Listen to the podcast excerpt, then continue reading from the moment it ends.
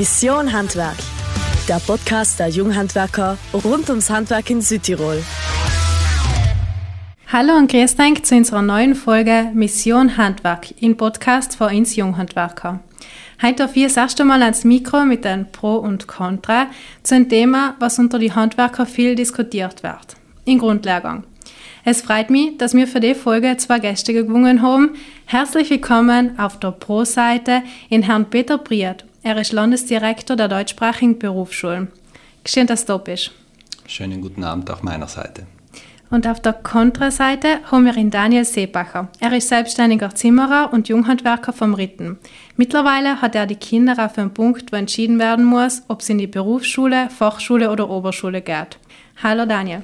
Hallo, grüß dich. Schönen keine Sorge, es wird heute nicht ganz äh, zu wild hergehen, es werden die Fetzen nicht fliegen, es wird mehr ein gemütlicher Ratscher werden.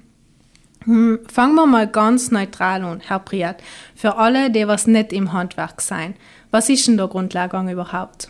Der Grundlehrgang ist die erste Klasse in der Berufsbildung. Er besteht aus einem allgemein bildenden Teil von 18 Stunden und einem 18 Stunden Teil, der sich vor allem um die Berufsfelder bemüht, kümmert. Ähm, was für viele nicht ganz klar ist, wenn ich in der Mittelschule geflogen bin, dann war ich ja schon neun Jahre lang in der Schule, muss ich dann die Grundstufe trotzdem machen und muss ich die Grundstufe positiv ausschließen, damit ich dann noch die nächsten Klassen gehen kann.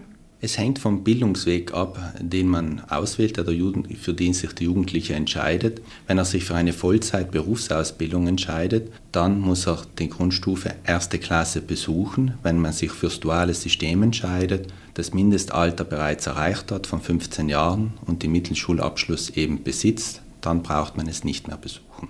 Ähm, das ist auch gut zu wissen, weil ich glaube, in vielen ist das nicht ganz klar. Die Handelskammer hat in der Juni-Ausgabe über die Schulwahl der Südtiroler Jugendlichen berichtet und da sind ein paar ganz interessante Zahlen dabei. 20.311 junge Menschen gehen in eine Oberschule und 10.212 in eine Berufsschule. Dabei spielt die Spruchgruppe und die Gemeinde eine große Rolle.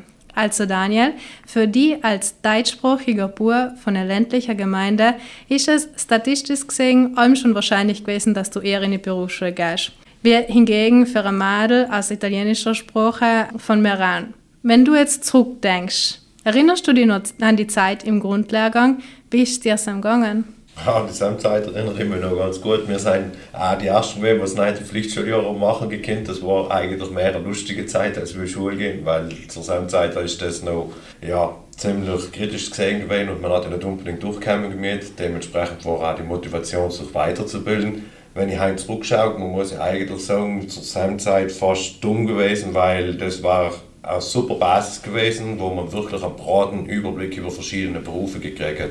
Und das tat mir in der heutigen Zeit auf der Baustelle extrem weiterhelfen, weil der leichten Einblick und der Grundwissen bei vielen verschiedenen Sachen haben. Denkst du, dass aus dem Grund eigentlich der Grundlehrgang bei vielen Handwerkern ein bisschen einen umstrittenen Ruf hat, weil viele denken, das ist einfach leider ein Jahr zu tun? Ich glaube, dass das auch noch viel von der Zeit kommt, wo das nicht verpflichtend gewesen ist und dass das auch noch viel in die Köpfe so auch deswegen drinnen ist, dass das einfach nur ein Schuljahr ist, das was irgendwo immer sonst ist. Das was einfach Leute irgendwo machen müssen und deswegen auch nicht viel Sinn ergibt. Wenn man jetzt schauen hat über die ganze Schulzeit, wenn man jetzt eine Statistik machen darf, zum Beispiel über die ganzen Intragungen, die jemand gesammelt hat, hat jemand in der Grundstufe mehr Schwierigkeiten, also gibt es mehr Probleme mit den Schülern als noch in den Herrenklassen? Natürlich in der Grundstufe seien die Jugendlichen in einem gewissen Alter, das sicher herausfordernder ist als in einem späteren Zeitraum und deshalb gibt es da etwas mehr Herausforderungen, würde ich es mal nennen, als in den höheren Klassen. Daniel, ich glaube, wir sind beide riesige Fans von der dualen Ausbildung. In keinem anderen Bereich wird Theorie und Praxis so engmaschig miteinander verknüpft. Jetzt ist halt so, dass man einfach nicht vor 15 arbeiten darf. Wenn du jetzt einen Vorschlag hattest, ganz egal, ob es realistisch umsetzbar ist oder nicht, wie hast du das neunte Pflichtschuljahr gestalten? Ich habe halt gesehen, bei meiner Tochter mit 14, die hat noch keine Idee gehabt, wo sie hin will. Und dann ist einmal der erste Weg, wo sie gehabt hat, dass sie geschaut hat, wo es an ihre Möglichkeiten und wo an so viel wie möglich Möglichkeiten. Ergo ist herausgekommen, dass in eine Oberschule wechselt, weil haben wir sie oder noch 300 verschiedene Möglichkeiten, was zu tun, was bei einem Grundlehrgang wahrscheinlich noch auf vier, vielleicht fünf Berufe eher reduziert wird. Das sind also Sachen, wo wir ganz viel Leute auch an die Oberstufen verlieren und Leute sich irgendwo in der Schule in die zwängen und sagen, jetzt gehe ich halt flink weiter. Von mir aus gesehen war es aber das ist gesamtstaatlich zu lösen, eine interessantere Sache, wenn wir anstatt äh, ein 9. Pflichtschuljahr in der Oberschule oder im Grundlehrgang besuchen, dass wir das zur Mittelschule zuhängen taten und effektive Berufsfindung viel mehr fördern taten. Also in die Kinder Zeit geben, wirklich sich mit Berufen auseinanderzusetzen. Was gibt es für Berufe, wo geht mein Weg hin? Und dass man nach den neun Jahren effektiv mit der, mit der Ausbildung, was für die die richtige ist, mit der noch effektiv starten kann. Dass das zielgerichteter ist, als wie es momentan ist. Jetzt ist die Kritik beim Grundlehrgang ja von vielen, die, die eigentlich genau wissen, wo sie hingehen wollen, an, jemand weiß genau, er will Zimmerer werden, dass er eben genau das der Punkt ist, was ähm, ihn an den Grundlagen ein bisschen stört, dass er nicht schon direkt mit der Ausbildung beginnen kann. Wenn man jetzt deine, deinen Vorschlag hernehmen darf, haben wir ja jeder trotzdem nochmal reflektieren, was er effektiv machen will, oder? Ich glaube aber eher, dass das noch psychologisch schon einmal besser ist, weil du hast noch nicht eine Schule abgeschlossen, sondern du hast erst noch vier Jahre Mittelschule abgeschlossen. In dem Sinn tust du im Kopf nicht irgendetwas anderes unheben und leise selber machen. Also bin ich auch noch in der Mittelschule und noch ist das nicht so schlimm, weil das ist eigentlich Leibes, was wir lernen. Solange wir das ausgegliedert sehen, ist das auch noch wie ein Fremdkörper und wird auch immer Fremdkörper bleiben, auch wenn er wertvoll ist für die Zukunft. Aber das versteht man erst mit der Zeit. Ich habe wirklich Jahre gebraucht, bis ich verstanden habe, wie wertvoll der Grundlegung war. Herr Briert, was halten Sie von Vorschlag von Daniel? Ich arbeite oder denke vor allem in, an die, in den Rahmenbedingungen, die zurzeit vorherrschen und dort ist das jetzt nicht ein Rahmen, in dem wir uns bewegen können. Deshalb haben wir uns solche Gedanken nicht gemacht, weil wir natürlich der Rahmen was anderes zurzeit noch hergibt. Denken Sie, dass es irgendwann die Möglichkeit gibt, die duale Ausbildung bereits im ersten Jahr zu beginnen, also ohne die Grundstufe? Also ich denke, es, wird, es ist sehr schwierig, dass das mal Realität wird, denn die nationale Gesetzgebung ähm, schreibt vor, dass zum äh, Mindestalter zur Aufnahme in einen Arbeitsvertrag sind 15 Jahre und deshalb da wird sich so schnell nichts ändern. Kommen wir nochmal ganz kurz zurück auf der Statistik, die die Handelskammer rausgegeben hat, weil es einfach richtig gut passt. Sie haben da nämlich auch Handlungsempfehlungen gegeben. Ein Punkt war die Sensibilisierungsmaßnahmen für die Berufsbildung. Zuerst schreiben Sie mal, dass man gezieltere Sensibilisierungsarbeiten für die italienischen Sprachgruppen machen soll und dann, ich lese einfach einmal vor, Einblicke in die Berufswelt weiter ausbauen. Für eine reflektierte Berufswahl sind vor allem persönliche Vorbilder wie Eltern und Bekannte, konstruktive Gespräche sowie konkrete Einblicke in die Arbeits- und Berufswelt entscheidend. Hier sind neben Familie, Lehrpersonen und Institutionen auch Unternehmen sowie Unternehmens- und Berufsverbände gefragt und mit einzubinden. Glauben Sie, dass sei es die Unternehmen, sei es der Verband, sei es die Schulen zu wenig Vorbild sein, beziehungsweise die Jungen zu wenig motivieren, eine Berufsausbildung zu machen? Frage an Experte. Ein Mehr ist sicher immer positiv und man kann sicher immer mehr tun. Es ist grundsätzlich schwierig. Früher war es etwas einfacher, mehr Einblicke in das Arbeitsleben zu erhalten. Wenn ich an meine Jugend denke, da war es eher normal, dass man irgendwo einfach hingegangen ist und dort mitgeholfen hat. Das ist jetzt durch die, ja, durch die Arbeitsschutzbedingungen für die Jugend äh, sehr erschwert worden. Und deshalb ist es, da, da die Erfahrungen, die die Jugendlichen haben, sind um einiges weniger, wenn sie mit 15, 16 die Schulwahl oder mit 14 die Schulwahl treffen sollen. Es ist sicher positiv, wenn man mehr auch dafür dienen, dass die Jugendlichen und vor allem eher mehr sogar noch die Kinder wissen, was es alles welche Möglichkeiten und so weiter gibt. Da darf ich fast wieder meine ganz kleine Tochter zitieren, was bei der SEM vorgefallen ist in der Schule und was mich selber auch voll geschockt hat, weil ich bin ja Zimmerer vom Beruf und halt ziemlich stolzer. Und das hat sie halt auch probiert in der Klasse eben beizubringen im italienischen Unterricht, dass ihr Tate ist Zimmerer und der baut Häuser. Er macht die Wände und die Decken und so weiter. Und ihre Klassenkameraden seien ihr noch voll ins Wort gefahren, nein, das stimmt ja gar nicht. Ein Zimmerer macht das Zimmer, aber nicht das Haus. Das kann gar nicht stimmen. Und da reden wir von der zweiten Klasse Mittelschule, was für mich wiederum heißt, die haben eigentlich überhaupt keinen Bezug zu, sagen wir mal jetzt relativ noch gängigen Berufen. Es gibt sicher ganz viele Berufe, was sowieso ziemlich in Vergessenheit geraten sein oder auch nicht mehr modern sein, was viele Leute gar nicht kennen, was sie aber vielleicht in Zukunft wirklich erfüllen taten. Und Sam haben wir sicherlich eine große Aufgabe in die Leute, viel mehr in die Kinder, zu sagen, was es alles gibt, wo sie frei haben könnten und dass sie da gar nicht Bescheid wissen. Also das war sicherlich positiv zu sehen. Und wie könnte man da am besten die Eltern erreichen, die keinen Bezug zum Handwerk haben? Ja, die Eltern zu erreichen allein ist schwierig, weil es ist schon das ganze Umfeld, was inzwischen nicht mehr so einfach geworden ist, weil wie der Herr Breta vorhin gesagt hat, durch die ganzen Arbeitsschutzbestimmungen ist es recht schwierig. Ich bin noch in der glücklichen Lage gewesen, dass mich mein Tata viel mitgenommen hat auf die Arbeit und dann bist du irgendwo mit einem Handwerk aufgewachsen. Äh, heute muss man die Frage stellen, kann ich mich getrauen, die Tochter überhaupt mit in die Werkstatt zu nehmen? Weil wenn irgendetwas ist, dann habe ich ziemlich große Probleme. Die Sachen sind sicherlich nicht fördernd. Und wie da das in die Eltern umbringen soll, ist recht schwierig. Aber ob die Eltern ein anderer Schlüssel sein, wage zu bezweifeln. Eltern haben zwar einen Einfluss, aber ich glaube, wir es in erster Linie schon die Kinder entscheiden. Herr Briert, wie denken Sie darüber? Welchen Tipp können Sie ins Junghandwerker geben, damit wir Kinder erreichen, deren Eltern überhaupt keinen Bezug zum Handwerk haben? Ich denke, es sind schon einige wichtige Initiativen gestartet worden, so wie die Erlebniswelt äh, Baustelle Handwerk in Bozen oder wie es jetzt in, in Bustertal auch angedacht äh, ist, wo äh, Kinder bereits in, in, in der Volksschule Kontakt bekommen zu der Praxis, dass dort viele Berufe vorgezeigt werden. Und so denke ich, kann man es schaffen, einen Ausgleich schaffen, damit sie Erfahrungen sammeln, damit sie Berufe kennenlernen, damit sie sehen, wie toll das Handwerk ist. Jetzt haben wir aber von den kleinen Kindern geredet. Wenn wir nochmal zurückkommen zu denen, die in der Grundstufe sein, also im Grundlehrgang.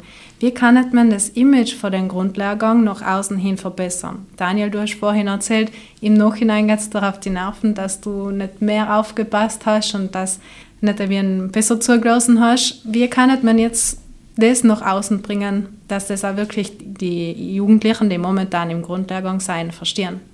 Ich glaube, es ist nicht leider in Grundlegung, es ist ein allgemeines Problem, dass die gesamte äh, Berufsausbildung darunter zu leiden hat, dass grundsätzlich davon ausgegangen wird, dass schwächere Schüler ins Handwerk gehen oder in die duale Ausbildung oder in die Berufsausbildung und alle anderen gehen eher in den Studienweg. Und das stimmt inzwischen absolut nicht. Und ich glaube, genau das müssen wir auch umsetzen und äh, besonders Grundlehrgang und alle weiterführenden Schulen auch ein gewisses Niveau halten, beziehungsweise die Niveaus wieder anheben Thema Fliegen und so weiter. Die Noten dürfen recht streng sein. Und ich glaube, Seil tragt noch auch dazu bei, weil Ball etwas eine gewisse Qualität hat. Nachher sagt sie allein nach außen, was man kann. Herr Briet, wie werden Sie nach außen hin als Image von Grundlehrgang verbessern, dass da einfach die Missverständnisse ein bisschen aus der Welt geräumt werden? Ich denke, wir müssen noch verstärkt aufzeigen, welche tolle Ausstattung wir zu bieten haben in den Berufsschulen, motivierte Lehrpersonen, dass es sehr tolle Möglichkeiten gibt in der dualen Ausbildung, Meisterausbildung oder in der Vollzeit-Berufsausbildung bis hin zur Matura, welche Möglichkeiten wir den Jugendlichen bieten können. Wenn man jetzt ein bisschen über die Landesgrenzen ausschaut, dann ist das Prinzip ja identisch wie bei uns. Also da muss man ja auch nach der Hauptschule oder nach dem Gymnasium äh, das Poli machen, um danach mit der dualen Ausbildung zu beginnen haben die draußen auch Schwierigkeiten mit dem? Also die polytechnischen Schulen waren eigentlich für uns Vorbild bei der Entwicklung der Grundstufen. Jetzt äh, werden sie eigentlich meistens auch erste Klassen genannt. Und wenn man sie vergleicht, dann sind sie uns eigentlich sehr ähnlich.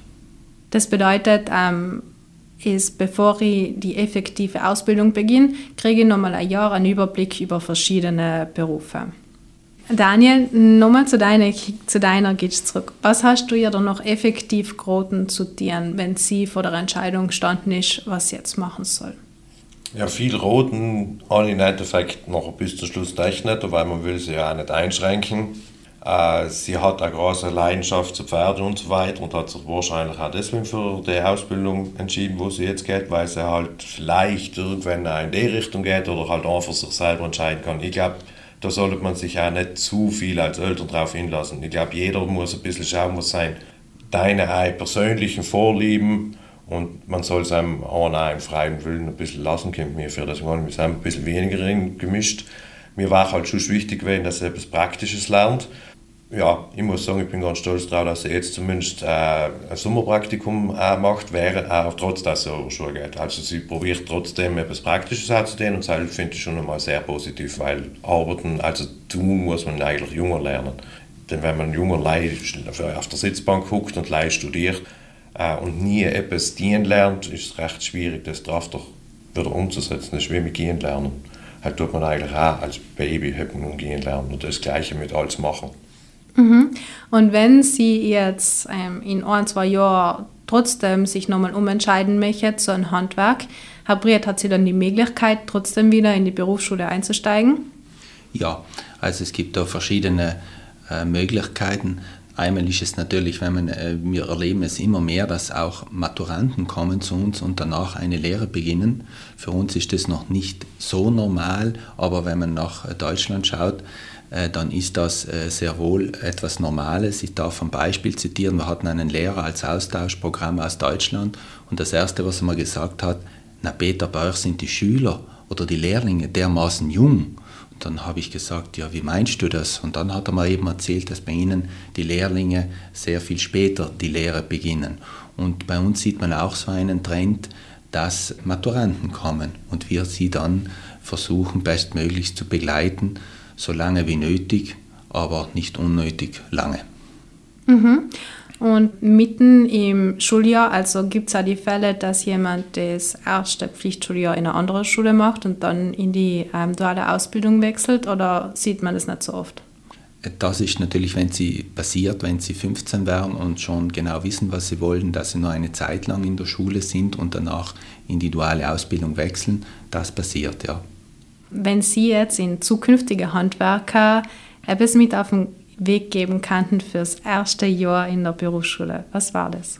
Sich sehr gut zu informieren, denn es gibt ein sehr großes Auswahlangebot in der Berufsbildung, das sich auch in den laufenden Jahren stetig erweitert hat und das, äh, das denke ich, sehr wichtig. Wenn wir jetzt nochmal ausschauen aus Südtirol zu unseren Nachbarn, da haben uns ähm, Handwerkerkollegen erzählt, dass sie das Modell in der Schweiz ganz cool finden. Da gibt es so Campusse, wo von Grundlehrgang über die Berufsausbildung, über die Meisterausbildung, über die Weiterbildungen alles in einem Campus drinnen ist, wo man stufenweise, stufenweise weitergeht, dann sehe ich schon, wenn ich drinnen bin und in Grundlehrgang bin, cool, wenn ich das schaffe, dann komme ich in den nächsten rein. Und wenn ich das schaffe, dann komme ich nochmal weiter. Herr Brieter, was halten Sie von dem System in der Schweiz? Das finde ich ganz toll. Und auch bei uns äh, sehen wir diesen Trend und versuchen uns auch in diese Richtung zu entwickeln. Es werden ja einige Berufsschulen ähm, jetzt den Namen auch ändern. Es ist jedenfalls angedacht in Berufsbildungszentren. Und man, für mich ist es ganz wichtig, dass in diesen Berufsbildungszentren oder Berufsschulen die duale Ausbildung stattfindet, natürlich Grundlehrgang, Fachschulen, die Meisterausbildung Platz findet, auch Weiterbildungskurse, denn das alles profitiert voneinander. Dann haben wir auch externe in der Schule, in den Berufsbildungszentren und das sehen die Schüler und, und das tut ihnen alle gut. Jetzt, wenn man den Namen ändert aus Berufsbildungszentrum, was sollte sich da inhaltlich noch ändern? Der Name will sicher zum Ausdruck bringen, dass wir eine, eine, eine vielfältige Ausbildungs- Einrichtung sind, wo vieles stattfindet. Berufsausbildung natürlich im dualen System, in der Vollzeitausbildung, auch danach, wenn sie also die berufliche Weiterbildung und auch die Meisterausbildung. Und um das zu, zu auszudrücken, ähm, geht dieser Trend Richtung Berufsbildungszentrum. Daniel, was haltest du von dem Berufsbildungszentrum? An und für sich ist es sicherlich nicht schlecht. Es soll halt nicht vergessen werden, dass das auch noch in der Zusammenarbeit ein bisschen mit der Wirtschaft passiert dass äh, die Sachen wirtschaftsbezogen und aktuell bleiben und auch um einfach dem Rechnung zu tragen, weil im Endeffekt tragt die Wirtschaft ja auch einen großen Teil, besonders in der dualen Ausbildung, zur Ausbildung mit bei. Und sie braucht ja noch die Lehrlinge. Also die Wirtschaft ist ja das, was, noch, was von der Schule rauskommt, aufnehmen muss. Ergo die, was vorgeben, was brauchen wir. Wie glaubst du, kann man die Wirtschaft noch mehr in das integrieren? Ja, es ist allem ein bisschen schwierig, durch den, dass bei uns das ja vielfach auch in öffentlicher Hand ist, zu integrieren. Ja, man muss irgendwo mit der Industrie schauen, auch zusammenzuarbeiten, so komisch, dass es klingt, eben mit Produzenten und so weiter. Dass man die aktuellen Produkte hinbringt, Magari, der Optimalfall war logisch, wenn die Lehrer über den Sommer zum Beispiel fix arbeiten gehen müssen oder im besten Fall, dass man Lehrer finden, die was wirklich Teilzeit in einem Betrieb arbeiten, die restliche Zeit Magari in der Schule unterrichten. Ähm, hört man halt von vielen, jetzt was stimmt, was es selber nicht hat, dass es einfach finanziell nicht so der Anreiz da ist, dass das viele nicht dienen, weil es ist logisch auch ein Aufwand. Ich habe selber einen Kollegen gehabt, der hat dem gesagt, der Lehrling von mir hat ja fast mehr verdient wie ich als Lehrer und noch darf man von denen noch äh, necken lassen.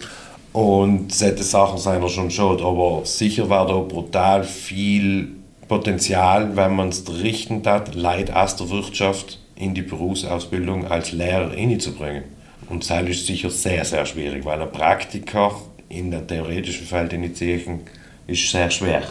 Ist es überhaupt möglich, dass jemand, sei es in der Berufsschule unterrichtet, als in der Privatwirtschaft tätig ist? Das ist möglich, aber wir haben sehr strenge Nebenerwerbsbestimmungen und man muss halt sich innerhalb diesen Rahmen bewegen. Und langfristig kommt das aus die, auf diesen Fachlehrern, die ja dann sehr geschätzt sind, auch dann die Mühe hinzu, sie müssen auch eine pädagogische Ausbildung machen, denn langfristig braucht es das auch, damit auch der, der Fachlehrer sein Wissen an den Mann bringt oder an den Jugendlichen. Gibt es eigentlich Schwierigkeiten bei die Fachlehrer? Also findet man da Almire oder ist es schwierig, jemanden dazu zu motivieren, als Fachlehrer zu arbeiten? Es ist nicht einfach und in gewissen Bereichen ist es mittlerweile sehr, sehr schwierig, weil wir ein großes Lohnunterschied, wie schon bereits angesprochen wurde, haben, großen Unterschied haben und deshalb ist es in einigen Bereichen sehr schwierig geworden. Es hat doch mal, beziehungsweise es gibt Almnos Modell Lehre Plus. Was ist denn das genau? Lehre Plus war eigentlich die, die Förderung der Lehrlinge, die eventuell wollten Matura machen, ist so geboren und durch die neuen Techniken auch online angelegt, damit man vom ganzen Land her dies anbieten konnte für die ganzen Lehrlinge im Land. Es waren eigentlich dann aber leider nur wenige, die das, dieses Angebot angenommen haben. Daniel, wieso denkst du, dass da nicht so viel Interesse gehabt haben? Ich glaube, das ist wieder der gleiche Grund, wieso, sie, wieso man sich auch dort Lehrer zu finden, weil du einmal in der Wirtschaft drinnen bist und das Arbeiten gelernt hast, dass du nicht unbedingt mehr noch zurückgehen willst in die Schulbank. Und im Endeffekt, es bringt dir auch nicht mehr ganz extrem viel, wenn du noch die Matura hast. Weil so viel mehr Ausbildung hast du noch gedacht, du bist so mal in deinem Beruf. Im Master kann ich auch ohne der Matura machen. Also von seinem her brauche ich es nicht unbedingt. Dann macht es nicht unbedingt Sinn. Also er muss wirklich vielleicht irgendwo studieren gehen und das seien ja sowieso schon Anstrengungen da, wo du selber noch vielleicht sogar mit dem Master anfangen kannst. Vielleicht kennen wir es auch in Zukunft alle. Kannst du dir vorstellen, zu unterrichten in der Berufsschule? In der Theorie ja, in der Praxis sehr schwer umsetzbar.